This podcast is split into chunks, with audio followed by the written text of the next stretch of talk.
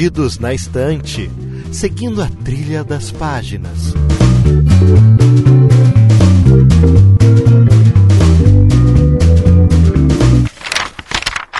Olá, leitores, seriadores, cinéfilos e mulheres que não estão em Gilead. Segure suas tangas que o programa já tá começando. Eu sou Domênica Mendes. Eu sou Priscila Rúbia. E você está ouvindo mais um episódio do Perdidos na Estante. E hoje recebemos a Débora Oliveira lá do Fêmea Materna. Débora, seja muito bem-vinda à nossa casa. Olá, Obrigada, sou a Débora Oliveira, faço parte do coletivo Filme Materna e estou por aí nas redes sociais. E para fechar esse time, temos também Natália Matos, diretamente lá do Clube Secreto e do PQPcast. E aí, Vá, eu sou Natália Matos e eu tenho um, um canal novo no YouTube, chama Clube Secreto, com a Tata Finoto. E é isso aí, vamos falar sobre The Handmaid's Tale. Como vocês já sabem, hoje o nosso episódio será sobre The Handmaid's Tale, uma série que saiu no mês de abril de 2017 pelo canal Hulu. Canal não, né, gente? É um stream americano. Enfim, Antes de começarmos, também é importante que você saiba que este episódio é spoilers free, então os spoilers estão liberados e nós vamos comentar episódio a episódio da série. Combinado? Então vamos nessa. Sim! A Priscila não responde, é incrível. Sim! oh, foi mal, tava no mute.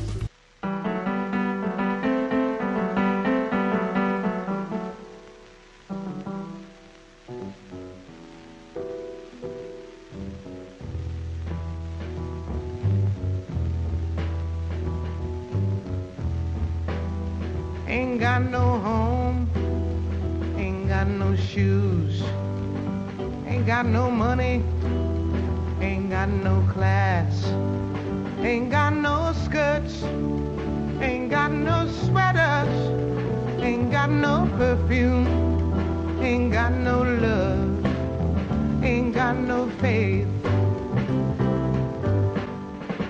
Natália, como foi a impressão que você teve da série? Como você conheceu ela? Enfim, o que, que você esperava dela? Como foi a sua experiência? Conheci com o podcast no Twitter, é, perguntando se, se conhecia alguém que tinha, queria falar sobre a série. Eu, É e eu reconheci o nome.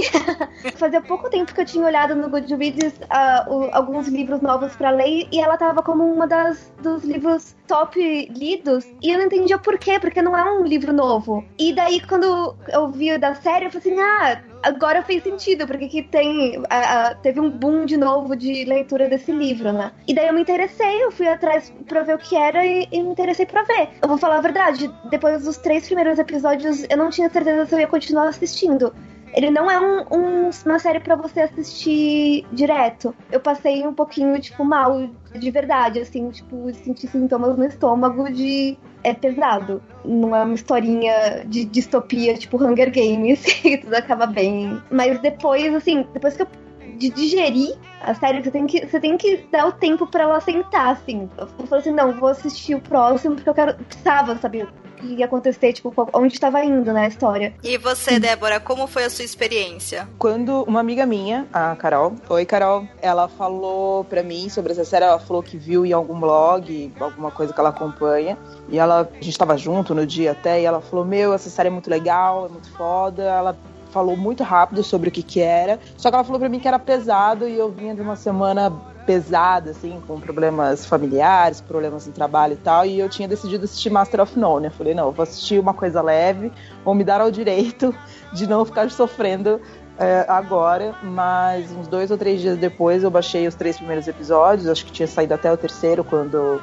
Até o, até o quarto, quando eu comecei a, a assistir. E a palavra é obcecada. Eu fiquei completamente obcecada pela história. Até pelo fundo reli- religioso que ela tem, até por um, por um background religioso, de um casamento que eu vivi, de várias situações que eu vivi que são muito similares. Não são muito similares, mas que, que lembram muito o que acontece na série, que acontece na história, a questão da cerimônia e a questão das referências bíblicas e a questão da, da mulher e etc. Que eu fiquei completamente obcecada. Pra vocês terem uma ideia, eu assisti no metrô. Tipo, assisti o primeiro episódio na casa da minha amiga e os, os outros dois eu assisti no metrô voltando pra casa porque eu precisava muito entender o que que era aquilo, por que que era aquilo. Até comentei com a Domênica que alguns episódios eu assisti duas ou três vezes. Acho que não foi nem tanto para digerir, mas mais para entender mesmo o, o o que, que era aquilo, porque no começo ele não te dá muito contexto de como as coisas chegaram ali, só no decorrer da série que eles vão falando, né? Ah, chegamos aqui assim, assim, assim.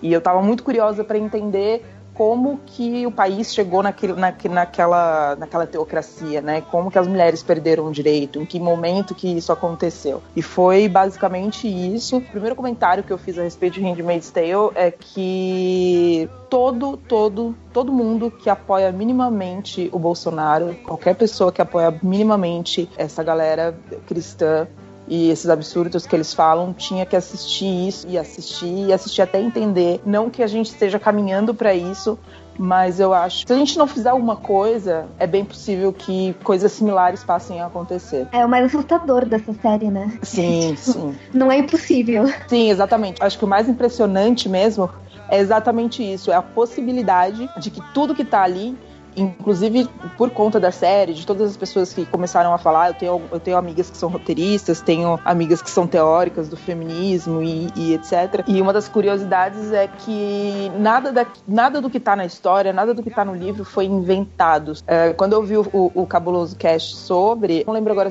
quem foi que falou, mas alguém falou que o que, que existe ali é uma religião Frankenstein, são várias, vários pedaços de várias coisas, de várias religiões, de até de músicas de etc e que são coisas que foram usadas para dominar a mulher mesmo. Então, exatamente por isso, por serem coisas que já. Isso foi uma das coisas que mais me impactou também. Por serem coisas que já aconteceram, não importa se foi na Idade Média, não importa se foi no século XX, por serem coisas que já aconteceram, isso é uma das coisas que me assustou mais mesmo na série, a grande possibilidade disso voltar a acontecer. É, é que a, a série, na verdade, ela é baseada no livro, e ela uhum. é uma adaptação extremamente fiel né? Tem as suas divergências, tem por causa do formato de mídia, óbvio, né? Mas eu acho que ela é uma adaptação excelente porque ela consegue passar todas as historinhas, né? O background de todos os personagens, todos os arcos. E ela consegue deixar bem claro a crítica que a Atwood fez quando ela criou esse universo do conto da Aya. E a própria autora, ela falou que ela não criou absolutamente nada. O que ela fez quando ela escreveu o livro foi que ela pegou diversos aspectos da sociedade da época e outras coisas que aconteceram com comprovação histórica e montou a distopia que ela queria escrever, que é uma distopia onde as mulheres realmente perderam todos os tipos de poder que a gente tinha conquistado até ali a década de 80 do século passado. É, e uma das coisas que eu achei muito, muito, muito foda além da qualidade extrema que existe na série, é que eles conseguiram transportar isso muito bem para o século que a gente está vivendo, né? Para os anos que a gente está vivendo. Então, eu já tinha comentado com você e acho que a gente comentou até num cast que eu tava com medo dessa adaptação. Primeiro porque o livro já é pesado, aí você vê o que você leu o livro tem a pior cena de estupro que eu já li na minha vida. Eu acho que não vai ter outra pior. E aí você passar por aquilo de novo não é uma coisa legal. Segundo, era o medo que a, que a Janaína, que recomendou o livro pra gente, estava com medo e me passou o medo foi que escolheram um comandante, o ator para fazer o comandante, um ator novo, né? Então a gente estava com medo de que houvesse tipo ah, um chip do comandante com a Aya, que eles não soubessem trabalhar muito bem isso. Não, o pior é que se você olha no TV Showtime, tem gente que, que foi é, doente o suficiente. Ai. Não tem o suficiente para fazer esse tipo. Ah, graças a Deus eu não vi isso. Então mas assim, eu tava com medo antes, porque no livro ele é um senhor. Bem, bem senhor, assim. E a, na, na, série é um ator até bonito, né? E tal. Até galã. E aí eu tava com medo que umas pessoas doentes, né? Mesmo fizesse isso. Só que a série soube trabalhar muito bem. Foi uma como a Domênica falou, ela foi uma adaptação muito bem feita. Tem diferença do livro? Claro, sempre tem. Só que é, tem acréscimo. Todas as cenas que eu li do livro e que me marcaram estão lá na série. E os acréscimos tornaram Gilead bem pior do que no livro, sabe? Eles conseguiram ainda tornar a situação pior. Eu fui bem, até a primeira cena realmente forte do episódio, que acontece ali perto do meio. E a hora que eu vi a cena da cerimônia, Aí eu travei. Eu parei na metade do episódio, eu travei e eu me senti mal, porque é exatamente esse sentimento que a Pri acabou de falar do eu já li isso e foi horrível, agora estou vendo e é pior ainda. E aí eu demorei mais de um mês para voltar. Acho que eu demorei dois meses para conseguir terminar de assistir aquele episódio, porque quando eu voltei a assistir o piloto, já tinha acabado a temporada toda, já tinha sido confirmada a segunda temporada, enfim. Eu falei, Isso é muito engraçado, né? Porque a gente tá exposto a tanta coisa ruim, e mesmo série e tal, é, tem tipo Game of Thrones. E Outlander mesmo, que é da Hulu, eles têm cenas, tipo, super fortes e nada te prepara pro impacto que essa série te dá. I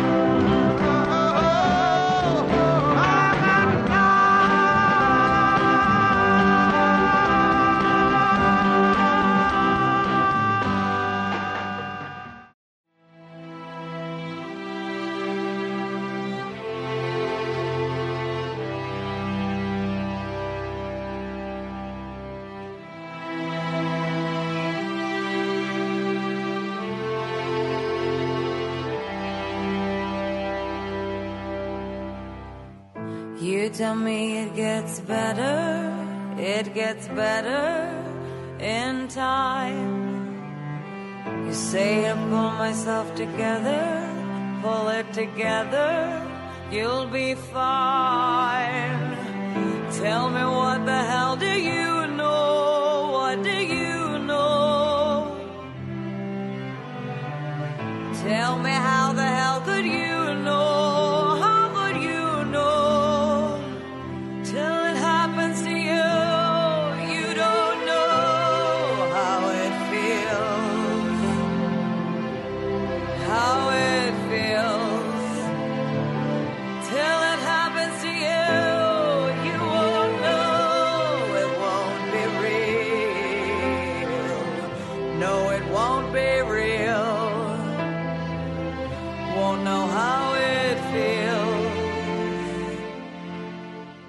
eu fosse vender essa série pra você, eu ia falar assista. Tô brincando. olha. É, é, Calma aí, moça. assista. Calma, calma, cara. Enfim, é uma série que fala sobre um, um- um mundo distópico, né? Um país distópico e em que terroristas cristãos é, eles tomam o poder dos Estados Unidos, né? Que é a, a maior potência mundial. E eles, a partir disso, criam a República de Gilead. E nessa república as mulheres perderam todos os direitos. Os direitos de trabalhar, direito de ter o seu próprio dinheiro, não podem ler, não podem estudar, não podem escrever, não podem ter nenhuma outra função senão aquelas que são designadas femininas, como, ah, como a gente pode assim dizer. Nas famílias que, que são importantes, né, nas famílias dos comandantes, existem níveis de hierarquia, então tem a- as esposas, as martas e as aias. O foco principal da, da série é falar sobre a Aya, é, é um- esse mundo contado a partir da visão da Aya. E a impressão que eu tenho hoje, por exemplo, é, é meio que um, um Anne Frank, né? É uma pessoa contando ah, sobre o horror de uma situação que ela está vivendo a partir da visão dela, até de uma visão um pouco dramática e talvez um pouco romântica também, não sei. E a partir dessa visão dela, a gente começa a entender o que está acontecendo no mundo. Mulheres que são férteis, elas são designadas para as famílias que têm poder, literalmente para procriar. Elas passam por um treinamento e nesse treinamento elas são ensinadas a serem ensinadas, né, muitas aspas, elas são coagidas a serem submissas, a aceitarem o seu papel naquela, sociedade, são de certa forma convencidas da importância, muitas aspas aí também, da importância delas para que a, que a humanidade não. É, é imputada até uma certa culpa, né? A humanidade vai desaparecer se elas não, não cumprirem com a função delas, que é ter filhos. Então é. uma lavagem é, cerebral, na verdade. Né? É uma lavagem cerebral, exatamente.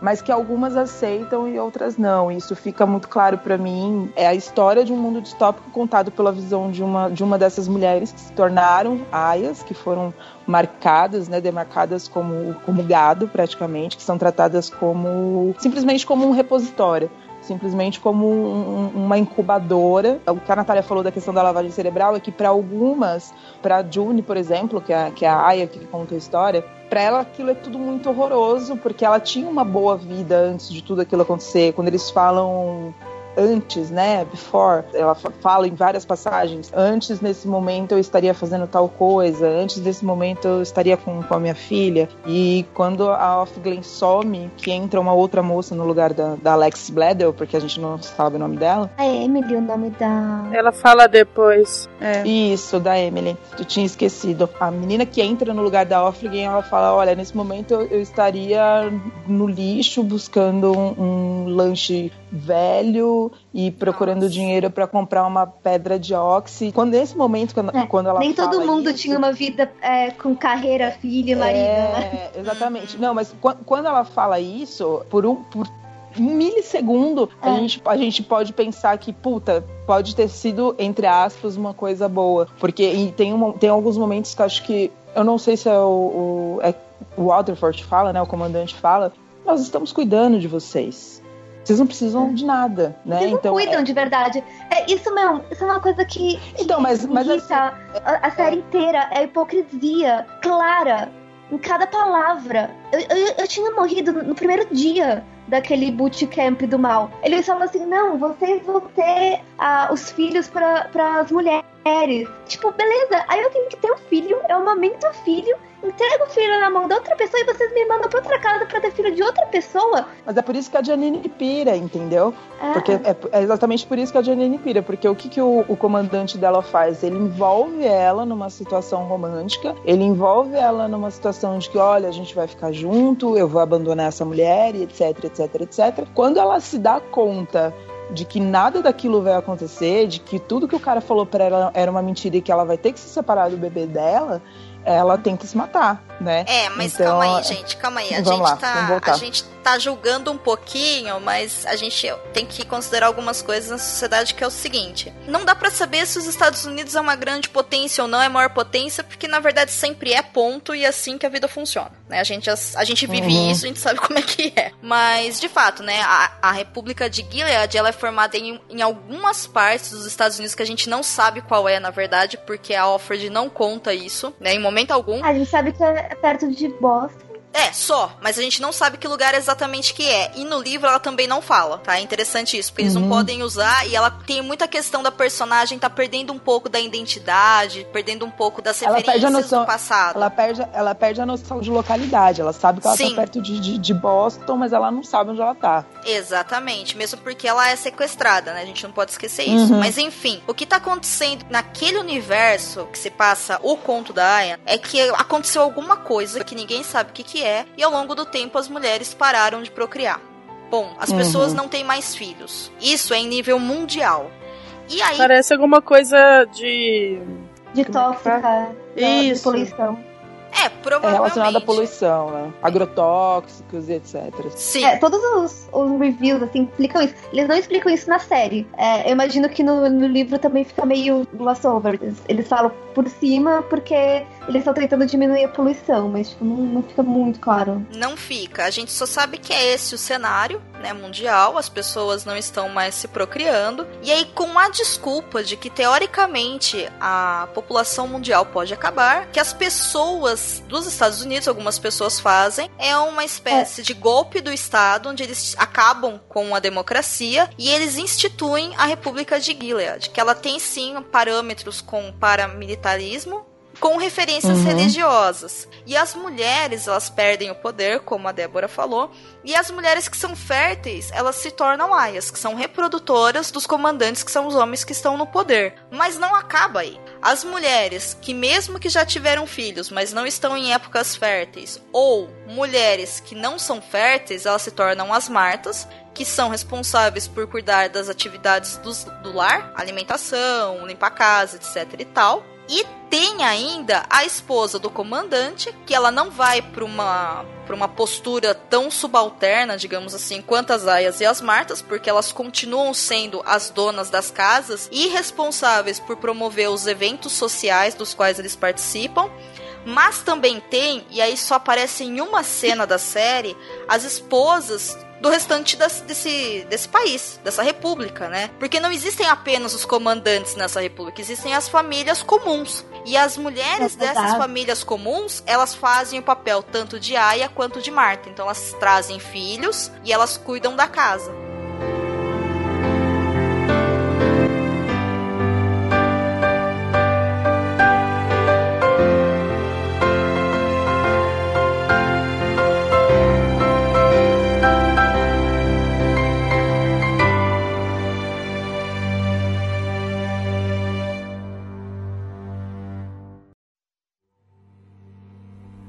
Chair, a table, a lamp. There's a window with white curtains. And the glass is shatterproof, but it isn't running away they're afraid of. A handmaid wouldn't get far. It's those other escapes. The ones you can open in yourself given a cutting edge. Or a twisted sheet in a chandelier. I try not to think about those escapes. It's harder on ceremony days, but thinking can hurt your chances. My name is Offred. I had another name, but it's forbidden now. So many things are forbidden now.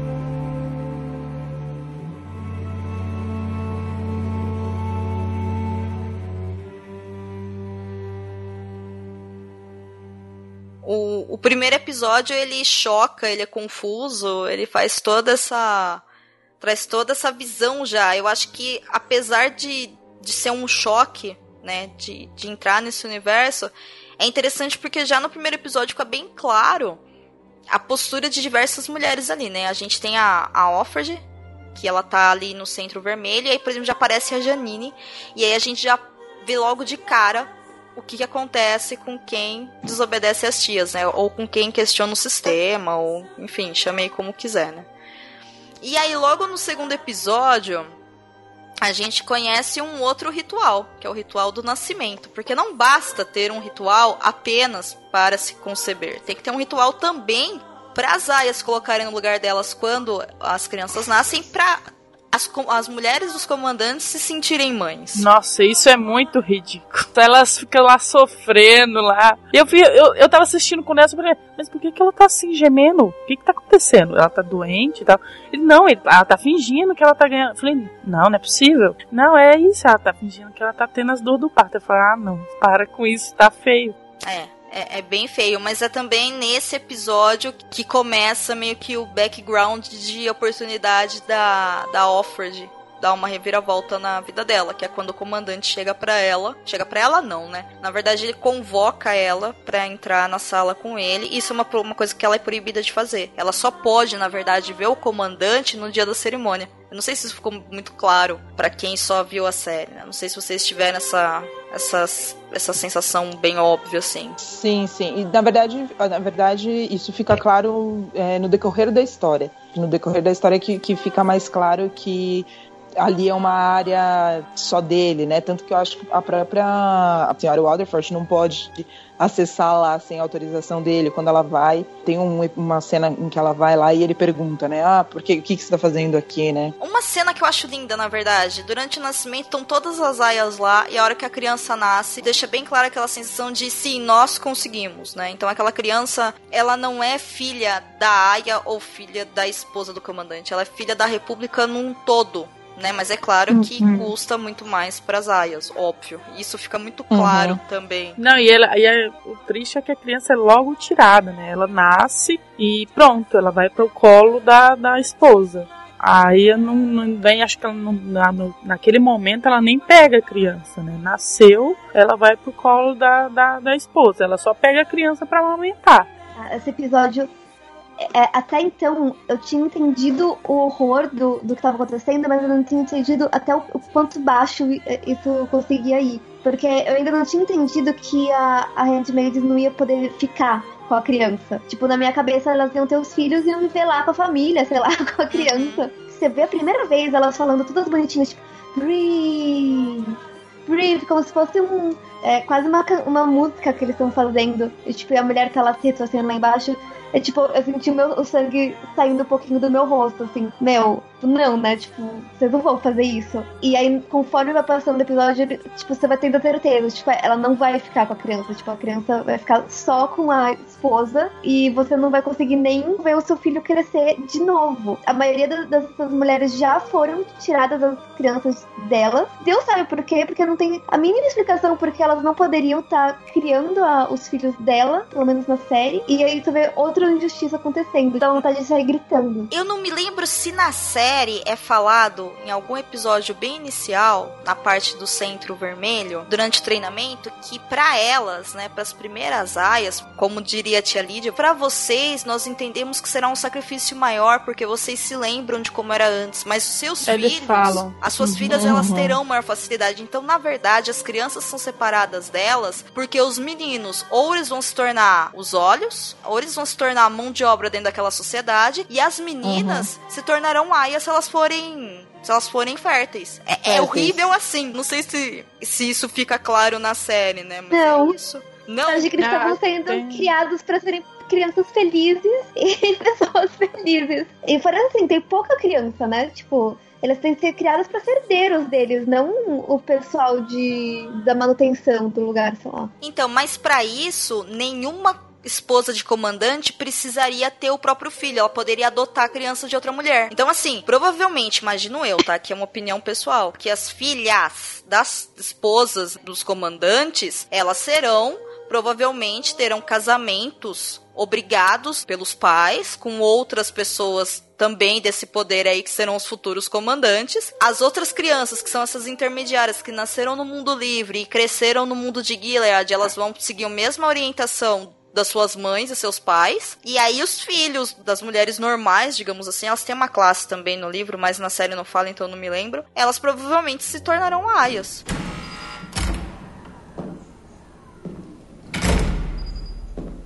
The stitches will come out in a few days. I know this is a shock for you, Emily. You can still have children, of course, but things will be so much easier for you now.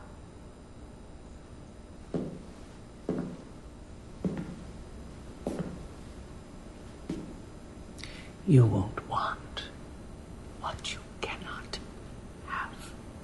Blessed be the fruit. Aí no terceiro episódio, a Serena começa a colocar as suas mãozinhas para fora, né, suas garrinhas, porque a gente percebe que ela não é tão coitadinha assim, e ela leva a Offred pra visitar a Janine, que acabou de ter o bebê. E aí ali a gente tem a Offred se aproximando da Janine e a gente começa a ver os verdadeiros reflexos que todo esse sistema louco tem em uma aia que teve um filho. A obrigação dela é trazer uma nova vida para a República de Gilead, mas da forma como é feito, isso vai trazer uma consequência para ela. E a Janine ela é perfeita para mostrar isso. Então, para mim, a parte que é mais marcante, com certeza, é a conversa da Offred com a Janine. Por sinal, a atriz que faz a Janine, ela também fez Horas de Daniel Black, e poucas pessoas reconhecem É que ela tem dreads.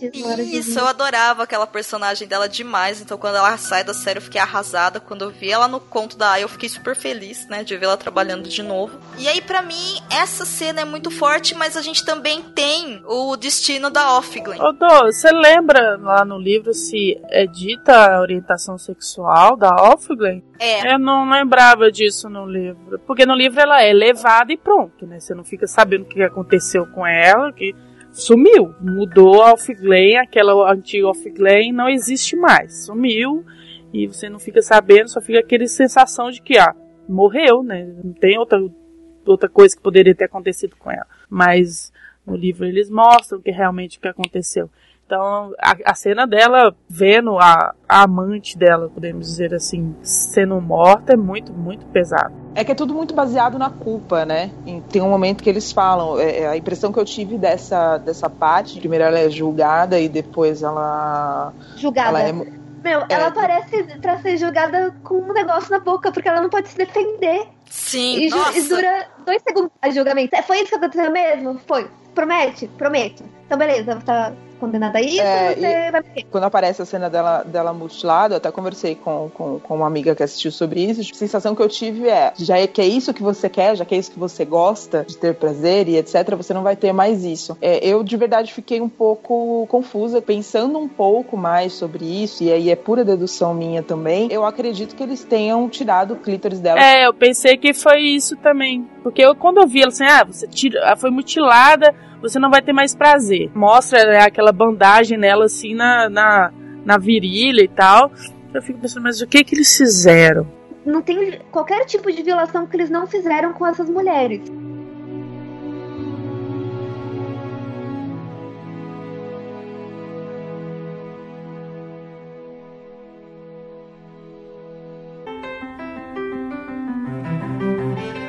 There was an Offred before me.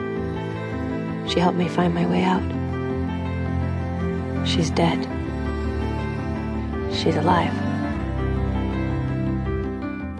She is me. We are handmaids.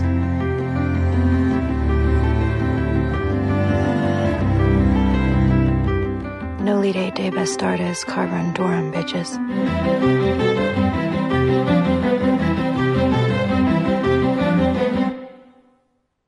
Como que elas fazem pra sobreviver? E aí é muito simples como elas fazem. Nolite te bastartes carborum durum. É. Cara. Sim. Ah, detalhe, bitches, por favor, né? É o episódio que você começa a respirar de novo. E tem uma, uma luz bem pequenininha. A Alfred, ela com- começa a achar uma força dentro dela que ela não sabia que ela tinha. Nossa, o final desse episódio é de arrepiar, né? Elas andando assim juntas e falando que. Como que é a tradução mesmo dessa, dessa frase? Don't let the bastards bring you down. Não deixe os bastardos te deixarem pra baixo. Elas falam isso enquanto vão andando assim em direção à câmera, um Ela arrepio. fala, né? A Offred fala. Ela pensa, na Isso. verdade, né? Isso, isso mesmo. Eu gosto muito da frase dela também, que ela fala que se eles não queriam que a gente lutasse juntas, eles não deviam ter uniformizado a gente. E uma coisa interessante que eu achei nesse episódio, dá pra ver o desespero da luta da Serena Joy. Porque a gente não comentou, mas no terceiro episódio, quando acaba, a gente descobre que a menstruação da Offred tá atrasada. Então talvez ela esteja É, verdade, grávida. a Serena Joy acha que a Alfred tá grávida, ela fica super feliz, tipo, meio fanática, assim, feliz. E daí ela descobre que não, e castiga a Alfred no lugar da- dos sentimentos dela. Exatamente, ela bate na Offred porque a Offred não engravidou. E ali, pra mim, fica muito claro, como fica claro, por exemplo, na cerimônia do primeiro episódio, que a Serena Joy também não tá contente no lugar que ela tá. Ela não tá contente que tem Não. outra mulher se Ela se ferrou junto esposo todo dela. mundo, é. Sim, Sim. mas é- e é, é interessante a gente ver como, por exemplo, quando ela bate na Offred, é por frustração. Ai, quer dizer que eu tô defendendo? Não, ela é uma vaca, tá? Eu sei disso. É, ela é Mas isso, total. Ficou muito claro, porque assim, eu estou com tanta raiva, e já que essa sociedade está me dizendo que a culpa é sua por não engravidar, e eu sou. Eu mando aqui, porque essa casa é minha, então eu vou te colocar no seu lugar. E onde que é o lugar da Offred? É no chão. Ela joga a Offred no Sim, chão. sim. E aí eu olhei para aquilo e falei, meu Deus, mais visual que isso, impossível. Só que é no chão que a Offred encontra a frase É. escrita pela Aya anterior. E aí ela começa a perceber que, calma, realmente existe essa vida, mas tinha alguém antes de você e você não tá sozinha no mundo. É aí que ela começa a ter vontade de, de lutar, né? É que, na, na verdade, nesse momento ela vê uma. É, é literalmente uma, uma luz no fim do túnel, né? Ela chega no, no, no fundo do poço e, e vai um cava um pouquinho mais. E ela decide que ela não, ela vai, ela não vai ficar lá. Tipo, é isso que acontece. Uhum. Mas, quando a Marta entra lá e encontra a Offred no chão, a Offred precisa se justificar. E ela diz que ela desmaia, né? E aí a Offred é levada ao médico. E ali a gente tem uma, um momento de visão bem interessante, que é quando ele propõe pra ela de resolver o problema dela. E aí ele diz Ah. uma frase. Talvez o comandante seja estéreo. E aí a gente pensa, uou, eles Uou. realmente acreditam que as mulheres são as responsáveis por trazer a vida. E o uou 2, talvez realmente elas não engravidem por culpa dos caras, né? Na série eles não explicam isso, mas é a última chance da Alfred de engravidar, senão ela vai ser mandada pra colônia. É falado isso no próximo episódio, mas só pra gente encerrar o quarto, a última cena mostra a famosa fuga da A Moi. gente fica super feliz, né? Nossa, ela fugiu. A Ai, meu, eu fica achei mó- uma besteira. Eles não tinham um bom plano, cara. Na hora que elas ficam lá, tipo, ai, cadê as babacas dos lugares. Eu, tipo, gente, vocês não sabem de nada, vocês não suportaram ninguém com nada, vocês não, vocês não têm um plano. Mas é o desespero, né? Porque, cara, a June, ela fala muito disso, né? Tipo, a Moira não iria suportar isso, porque depois disso ela não tem mais notícia da Moira. É isso, né? Janine fala que ela morreu. No livro fica um pouquinho mais claro. Ô, Pri, você lembra como é que é pra contar pra elas? No livro acontece aquilo que a gente vê lá no centro, sabe? Que elas pegam uma tia e tal, prende. Só que é só a Moira. A June não tem participação nenhuma na fuga da Moira. A Moira faz sozinha. Ela vai, não, não aceita aquilo e foge. Tanto que aquela cena lá dela no metrô, tá, não existe nada daquilo. A June fica sabendo do, do no outro dia que a, que a Moira fugiu. Pronto. E aí, isso no livro, você fica com uma esperança muito forte, né? Pô, alguém conseguiu. Alguém conseguiu fugir, finalmente. Só que aí acontece aquilo no episódio mais pra frente que a gente sabe o destino da Moira. Meu, eu achei tão nada a ver. Porque assim, na hora que pegam ela, a Moira consegue escapar e a Juni não. Na hora que pegam a Juni, meu, eles tiraram o olho da Janine porque ela foi, tipo, resmungona na aula. Meu, eu achei que eles iam pelo menos amputar o pé da menina. Eu achei que aconteceu alguma coisa muito horrível. Foi violento, foi, foi dolorido, mas não foi nada comparado com o que eles geralmente fazem com as meninas. Eles cortam mão das meninas que escrevem. Ela estava tentando escapar. Uma das meninas escapou por causa dela e teve nenhuma consequência a longo prazo. Sim, eu concordo com você. Eu acho que foi um- uma falha de roteiro, porque só essa área especial e ficou sem ser mutilada, né? Essa sensação que dá. É porque no livro não tem, né?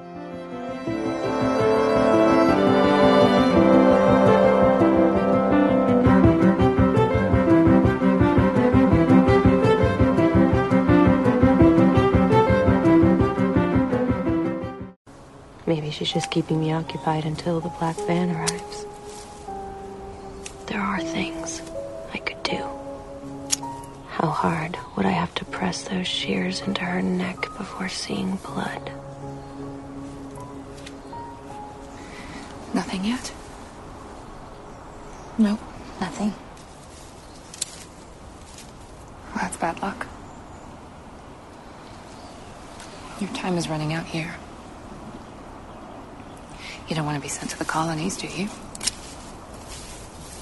Indo em frente, no quinto episódio, nós conhecemos pela primeira vez, eu acredito que é citado sobre as colônias, quando a Serena Joy dá um ultimato na Offred com relação a trazer um filho para casa dos Waterford. A Serena Joy obriga a Offred a dormir, né, a ser estuprada pelo Nick, que é o motorista.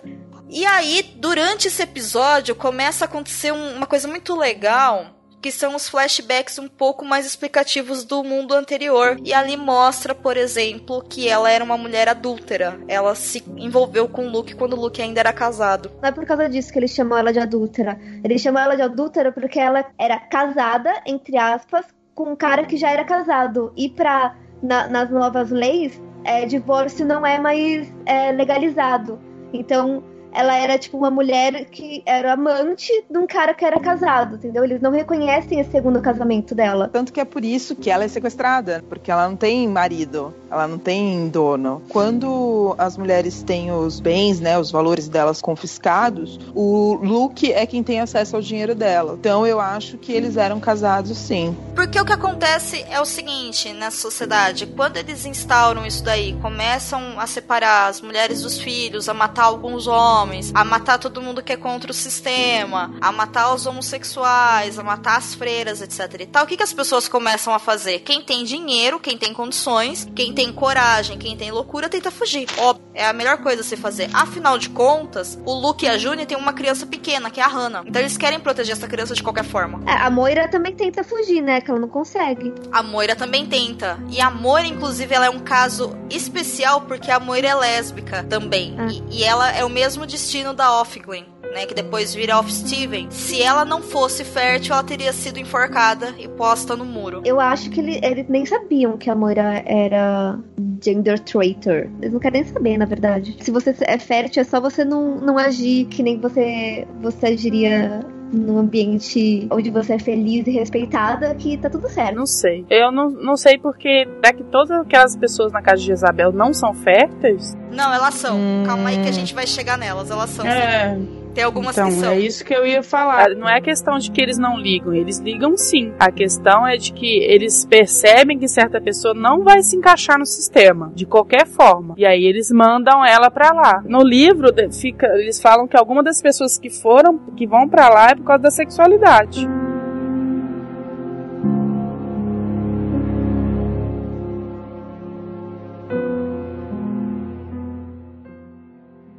Ainda no episódio 5 tem aquela cena que eu acho incrível que ela tá sentada na frente, na escadinha em frente à porta da casa, brincando com o cachorro. Uhum. E aí a, Uhum. a esposa do comandante fala pra ela que é dia de cerimônia, então a gente já sabe o que vai acontecer. E ela diz: Ah, eu não tô me sentindo muito bem, acho que eu tô com enxaqueca. É, é uma das primeiras glimpses de, de bondade humana, Hum. de vislumbre de bondade, de pequena bondade humana, não que ela seja, tipo, boazinha, né? Eu, tipo, eu, não, mas, a- eu não, não acho que foi uma, uma, uma atitude de empatia com a Steven, não. Eu acho que foi uma Hum. coisa de muito mais um problema dela lidar com isso, sabe? De tipo, ah, eu não, não quero passar por essa situação, porque pra, pra esposa também é, é vergonhoso. A culpa da mulher não ter filho, não poder ter filho e não ser fértil é todas, todas as mulheres.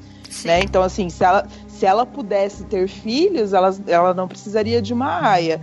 E é uma situação constrangedora para as mulheres. As mulheres não ficam, as esposas não ficam à vontade com, com isso. Isso é muito nítido. Acho que de todos os comandantes, tem um, se eu não me engano, é o segundo casal que a, que a, a segunda casa que a Janine vai, depois que, ela- que rola aquele problema todo com ela, que eles são mais receptivos, que eles parece que de fato acreditam que aqui estão fazendo uma coisa boa. Mas a impressão que eu tenho é que todos os outros casais eles são apáticos, eles estão fazendo aquilo por uma obrigação, porque eles se envolveram num- numa coisa que agora não tem mais volta. Eu não acho que a senhora Steven ela teve um, um ato de humanidade com, com a Off Steven. Tanto que a Off Steven fala: você não pode ficar doente toda vez. eu, eu senti que era, tipo, ela não pode proteger ela todas as vezes. Hum, não acho que foi isso, não. A Natália tá tentando trazer uma humanidade, assim. Tá tentando trazer um raio de esperança, mas ninguém deixa, coitada. Eu tô quase pegando a Natália no colo aqui. Vem cá, bebê. O mundo é difícil mesmo. Ah, gente, desculpa, mas nessa eu tô do lado da Natália. Mas aí é uma A, a questão. Domênica também Não, é não. bem, bem. Não, não. Isso daí é um trabalho da atriz que faz a esposa do comandante pela forma como ela olha pra, pra Off Steven. Eu também senti como a Natália se sentiu, assim, eu achei que a esposa estava ajudando. Não estou aqui falando que ela está ajudando porque, ai, coitadinha da Aya. Não é simplesmente isso, talvez. Tem um interesse Não, pessoal? ela- Tem, óbvio que sim. Eles tratam um pouquinho as, as handmaids como se elas fossem meio cachorro, assim, como se elas fossem meio tipo pet da casa. Você é desumano e você tá desagradada com o cachorro, você bate nele. Não estou dizendo que você tem que fazer isso, claro que não. Então, tipo, se ela tá vendo o que agora é o Steven. Mal, ela tava tentando deixar ela, tipo, um pouquinho mais feliz. Não quer dizer que ela via a menina como mais do que um animalzinho na casa dela pra ela tratar bem. Mesma coisa Sim. o- os caras lá com a Janine. Ela era alguma coisa pra se aturar.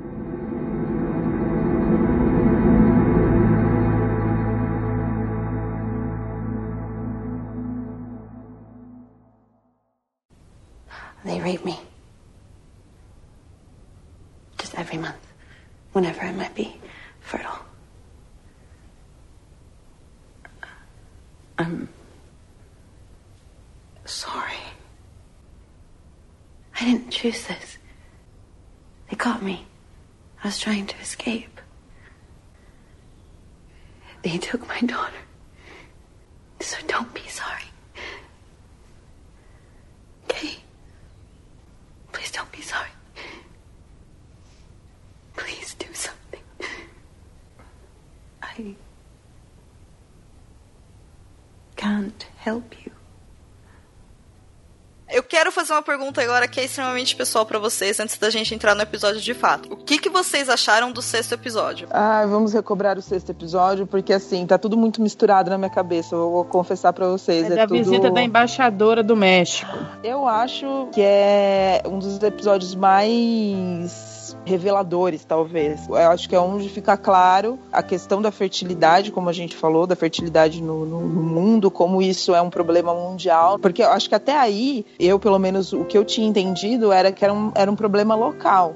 Então, por ser nos Estados Unidos, por ser um país que é tem muita poluição, que agrotóxicos, etc, etc, etc. Eu imaginei que fosse uma coisa local mas eu acho que a gente tem uma visão do quão catastrófica é a situação, principalmente quando a embaixadora fala faz seis anos que ninguém tem filho na cidade dela, e também é muito doloroso ver a June quando a, a embaixadora pergunta para ela, né, ela fala assim: "Você é feliz?" E ela engasga para falar, né? E ela olha pro Adderford, tipo, não dá aquela olhada direta, mas a impressão que eu tive é, da cena foi essa, que ela, ela baixa os olhos É, e ela Ela não olha pra ele, mas a câmera olha. e, e aí fica aquele suspense, né? Meu Deus, e agora? Porque ela precisa passar uma boa impressão. Mas ali fica muito claro que é um negócio que eles estão fazendo. Olha, nós temos a solução para o seu problema. E em troca da solução do seu problema, a gente quer um produto que só na- nas terras de vocês tem. Porque nos Estados Unidos não tem laranja. Eu acho que fica muito nítido aí é, ah, essas mulheres são tratadas como um simples objeto, apesar da grande importância, importância entre aspas, que elas têm para a sociedade. Mas também fica muito claro aí como viram uma moeda de troca nesse momento. O que eu achei mais bizarro desse episódio, que eles estão num salão, tem uma espécie de apresentação de festa, né? E que aí tem várias crianças e tem as aias, né? Se comportando todas bem. E aí o mais bizarro é quando a tia chega pra Janine e fala assim: ai, você não vai poder entrar. E ela tá super empolgada porque é uma festa, porque ela vai comer coisas diferentes. Não é a tia eles- que faz isso. Não é a tia? Não, Quem é? Serena Joy olha pra todas elas e fala assim: ok, mas eu não quero nenhuma mulher mutilada. E aí a tia fala assim: mas elas merecem estar lá dentro, porque elas trabalham por essa república. E ali eu fiquei Uhum. dividida, porque eu olhei e falar: a tia, ela realmente acredita no trabalho dela, e ela tá defendendo Ela as meninas. acredita. Sim, Ela é uma das únicas sim. pessoas que acredita. Sim. A gente vê isso bastante no passado da Serena Joy. Porque no livro a gente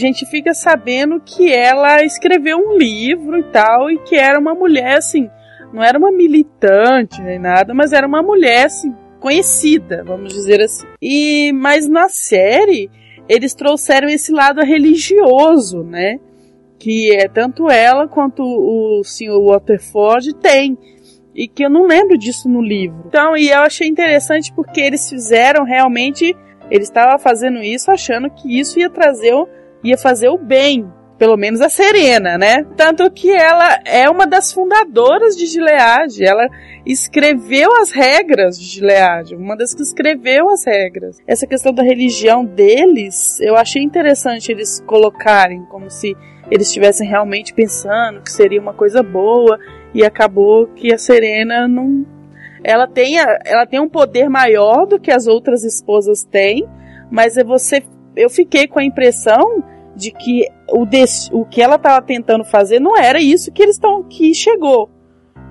Ela não achava que ia chegar nesse ponto. Porque é uma grande hipocrisia e é o grande paradoxo da religião, que é justamente isso, é como eles fazem isso ser palatável, porque na verdade os interesses ali, eles são, entre aspas, religiosos. Eu acho que o Waterford também, falando um pouco do arco dele, em algum momento ele de fato acreditava na causa, de fato acreditava que aquilo era o que ele queria, mas pra mim fica muito claro em vários momentos que ele não é feliz e que ele não está feliz com essa situação, porque ele não consegue ter prazer mais com a mulher dele. Mas ainda assim, ele é, ele tá numa posição de poder. Ainda assim. E agora o final do episódio é um divisor de água com o livro. Porque no final do episódio ela descobre que o Luke tá vivo. O marido dela tá vivo, o marido da Aya. E no livro não é dito, não, não é falado nada do marido dela. Ela teve um marido e a gente não sabe se ele tá vivo, se ele tá morto. Ela às vezes quando ia no muro, ela ficava tentando reconhecer para ver se era o marido dela. Então é um divisor, é aquilo que separou o livro da série. Foi esse episódio. Ela tem a oportunidade de pedir ajuda pra embaixadora. E quando ela pede ajuda pra embaixadora, a embaixadora olha pra cara dela e fala: Eu não vou te ajudar porque o meu problema é mais Não. importante que o seu. Sinto muito. Gente, é. aquilo foi uma coisa que eu olhei. Foi um tapa na cara, né? Nossa, eu não esperava isso da embaixadora. Eu juro.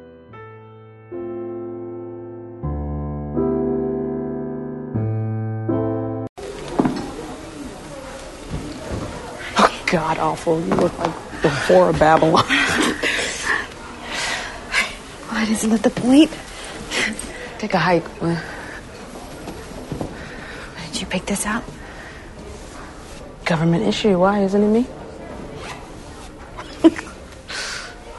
Are you okay? Yeah, I'm great. What about you?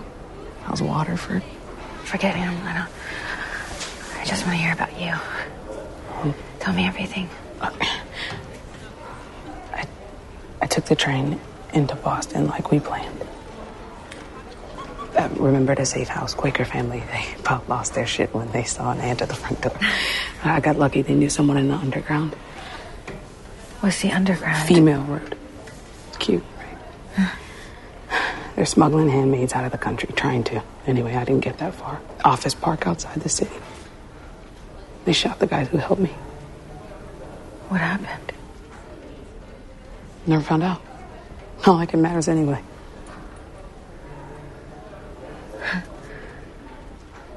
God, and Lydia must have. She must have shit a brick when you got back to the Red Center. They didn't take me back. I was a corrupting influence. They took me somewhere else. After they finished their questions, they gave me a choice the colonies or Jezebel's. Was a few good years before your pussy wears out. All the booze and drugs you want, food's good. We only work nights, and it's not so bad.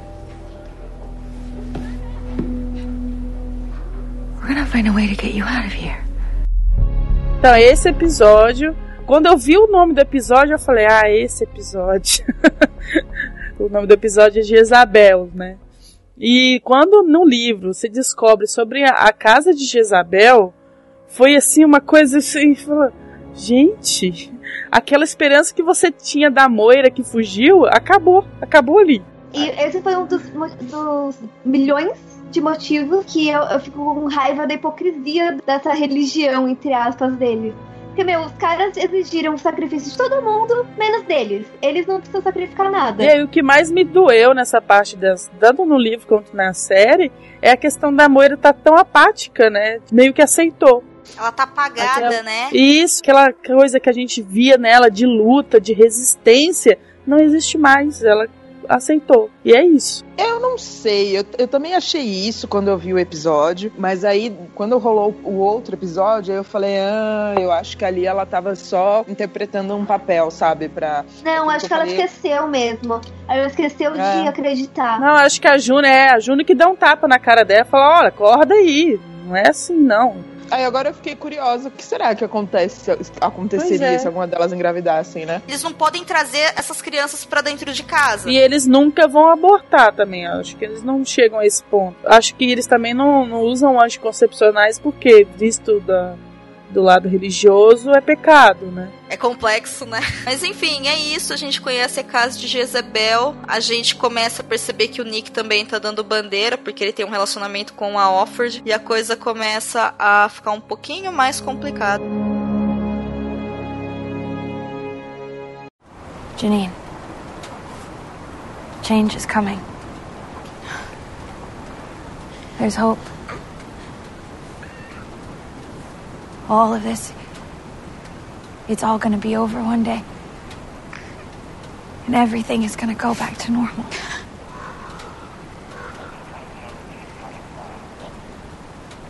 We are gonna go out. We're gonna go out drinking. You and me. Ah! Ah! Ah! And Moira?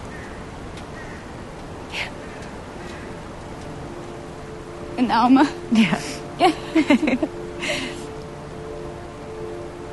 Can we, uh, can we do karaoke? Sure.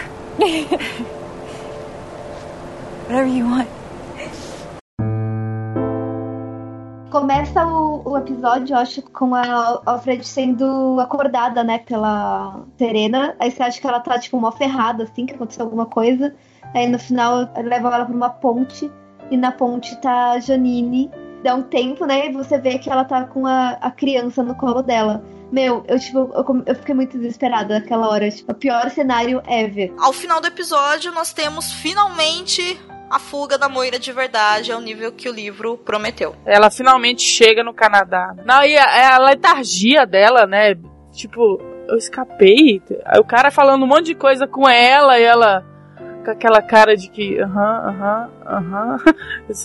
O que que tá acontecendo? Deve estar tá esperando o. Chegar alguém pra tirar ruim. ela de lá e pra É, ela ela tá esperando a parte ruim acontecer. Ela, ela não consegue. Você vê o momento todo, ela não consegue dar aquela respiro, tipo, conseguir. Ela, tá, ela ainda tá em estado de alerta é, é, e pânico. Foi o único que eu me emocionei muito, assim, porque eu achei muito foda o Luke ter colocado ela como família. Eu fiquei empolvorosa quando acabou o nono episódio e fiquei louca. Falei, meu Deus, como assim? Vai ser só daqui uma semana. Eu preciso saber o que aconteceu. Eu preciso saber se a fuga dela deu certo, porque eu- fiquei muito nessa expectativa.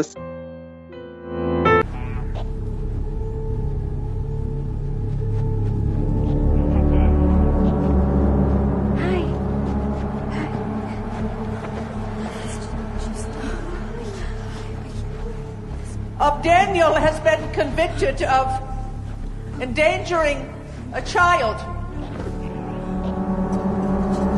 The punishment for that crime is death by stoning. I know how difficult this is, girls. I do. But God gives us blessings and He gives us challenges. Not too hard, okay?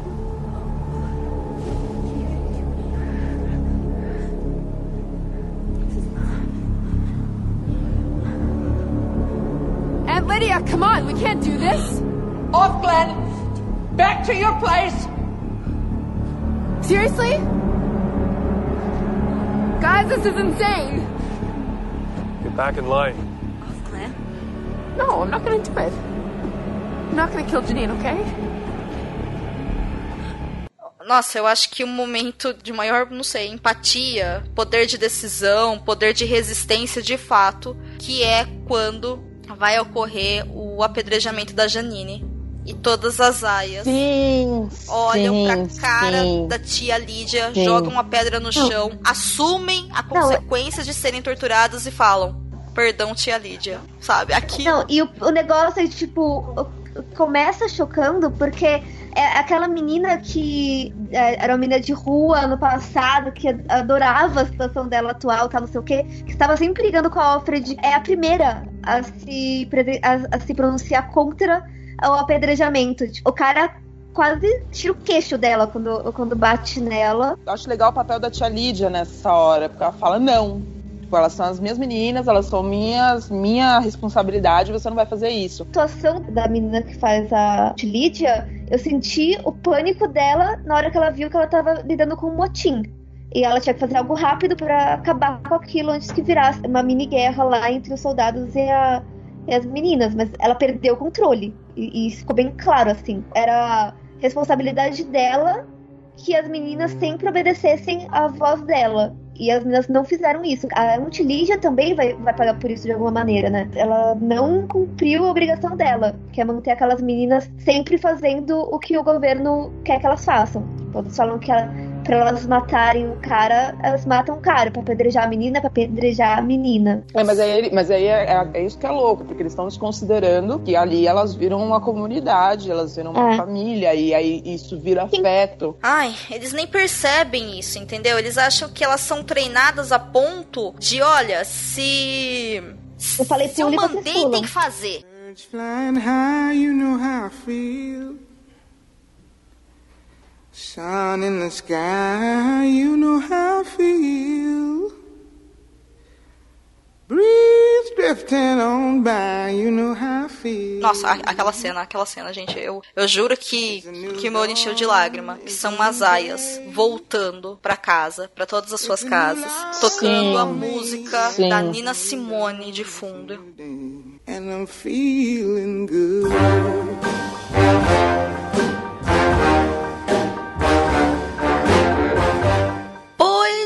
Muito bem. Chegamos assim ao final de mais um capítulo da história do Perdidos na Estante. E eu só tenho motivos para agradecer. Primeiramente a ela, a culpada desse episódio existir. Priscila Rúbia, a palavra é sua. Eu queria agradecer primeiro a, a Domênica por querer gravar esse episódio. Acho que foi eu que pedi, né, pra gravar esse episódio. E aí fez a Domênica assistir a série, superar o trauma dela e assistir a série. E agradecer a participação, de, a participação de vocês, meninas. Foi muito gostoso o papo. E é isso, espero que. Não sei quanto tempo vai ter esse episódio, né? Uma hora, Domênica, será? Caraca, que intimada! Priscila Rubia, segura suas tangas aí que vamos ver o que eu consigo na edição com essas três horas de áudio, porque a conversa foi longa, foi muito longa.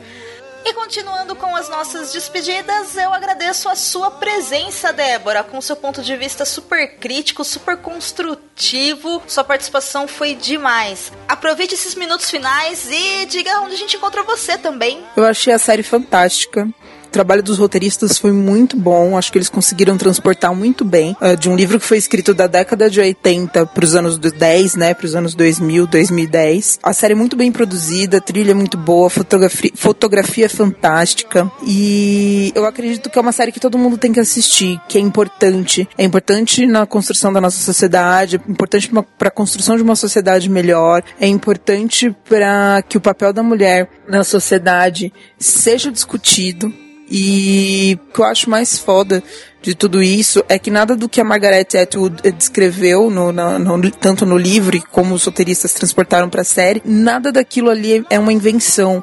São, são pedaços, né? São, são histórias de coisas que já aconteceram, que realmente aconteceram. Então existe de fato um risco né, iminente, assim. Talvez seja um pouco exagerado isso, mas eu realmente tenho bastante preocupação com relação a isso. Nas redes sociais, meu Twitter é essa Débora, mas tomem cuidado, eu falo muita bobagem, falo algumas coisas interessantes também, mas também falo muita bobagem, mas já, já gosto de deixar avisado. No Instagram também é essa Débora. E no Facebook vocês me encontram também como essa Débora, Débora Oliveira. Muito obrigada, Domênica, pelo convite. Muito obrigada por poder falar sobre isso porque, mais uma vez, é, é muito importante que todos é, leiam e assistam Handmaid's Tale. E esse episódio também não teria sido tão bacana se não tivesse a participação da Natália Matos. Então, Natália, muito obrigada por ter aceitado o nosso convite. Aproveita esses minutos e faça suas considerações finais e conta também pra galera aonde que a gente se encontra. Eu sei que tem novidade chegando por aí, né?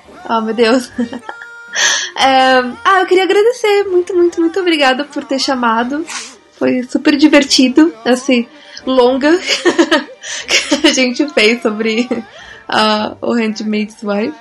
E ah, eu queria falar do nosso, do nosso canal no YouTube que chama Clube Secreto. Por favor, sigam a gente, a gente tá precisando de seguidores pra ter a URL.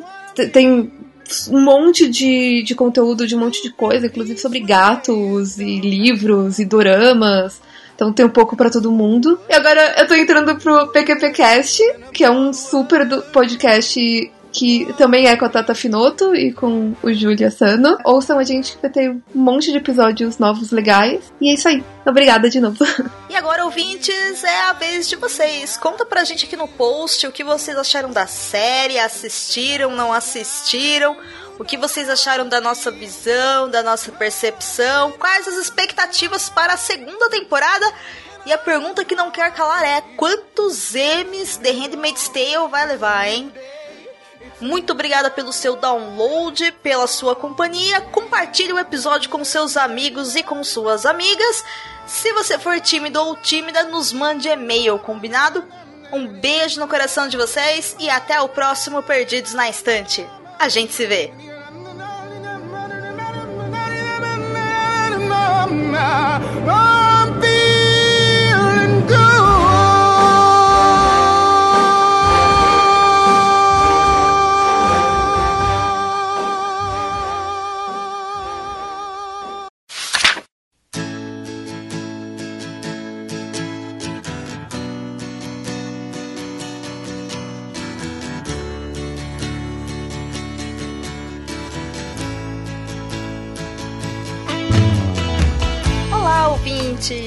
Seja bem-vindo a mais uma sessão de recados do Perdidos na Estante.